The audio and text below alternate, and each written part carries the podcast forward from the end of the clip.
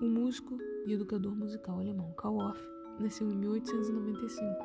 Né? Além do seu trabalho como compositor, com destaque para sua obra Camina Burana, ele dedicou-se ao ensino da música, desenvolvendo uma metodologia de ensino para musicalização, sobretudo infantil, né? tendo como base a fala, seria a linguagem, a música, né? canto, o movimento, né? dança, brincadeiras, etc. E a criação, né? tendo improviso, criação melódica e rítmica. Sua busca tinha por objetivo uma vivência ou experiência musical integrada e espontânea, como um jogo. Exemplo: crianças produzindo seus arranjos e acompanhamento sob a orientação de professores que tivessem uma formação musical integrada.